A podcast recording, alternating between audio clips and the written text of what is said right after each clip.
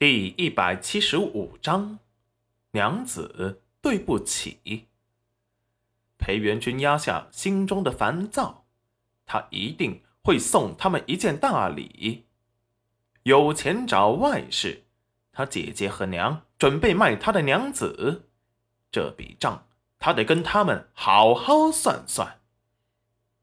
听到暗卫打听出的消息，他娘子听到要被卖掉的消息。当场气得吐血，被他娘赶出，是爬着到了后山，晕了过去。醒过来，才继续爬到了后山，被小景轩给救了。当初他得有多害怕啊！一想到娘子受的那些苦，他心都要碎了。这些伤害到娘子的人都该死。此时他仿佛变了一个人一般。好似暗夜里的鬼魅，稍不注意就被他吞噬了。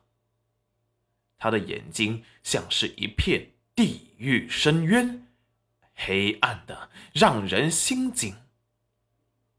裴元君，你怎么了？干爹。小景轩害怕此时的裴元君。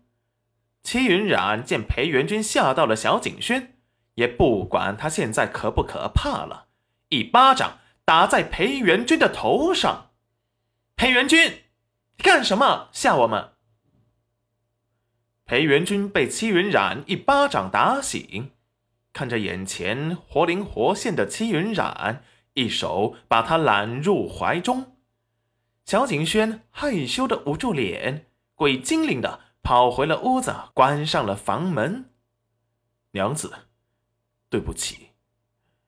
对不起，齐云染只感觉到莫名其妙。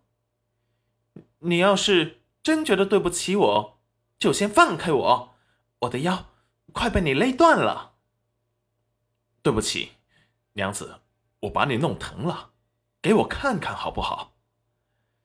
齐云染用力的推开了他。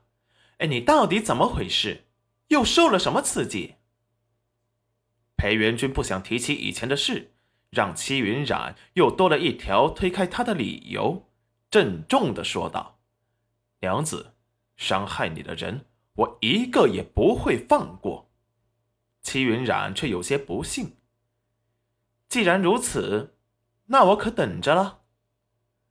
他的姐姐和父母，他下得去手？反正他不相信。见戚云染不信，裴元君没有再解释，只是想用行动来证明。戚云染下午吃过饭，就去了后山把种子种下了。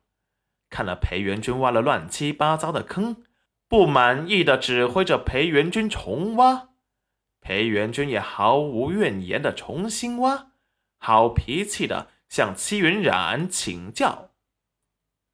原主是做农活的一把好手，挖坑的活倒也不太难。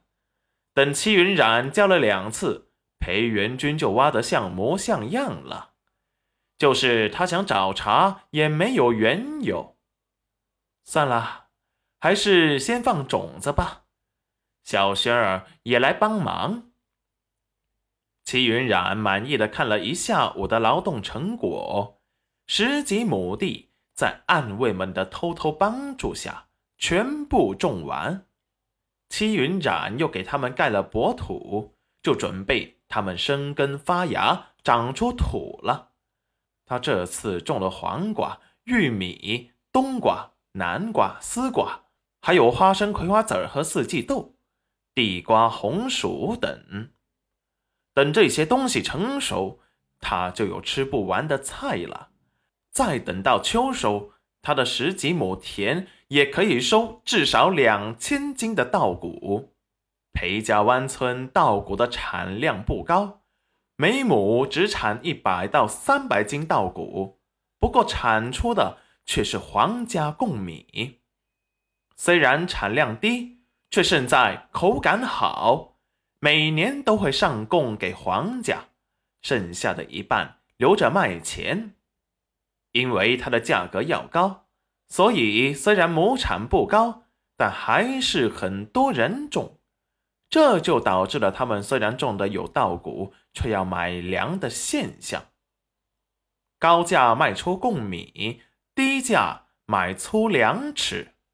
这一年到头，光靠贡米卖的银钱，只够一家人一年用的，还得去做些活计，才能有余钱。要是哪家要娶媳妇儿，还得去另谋出路。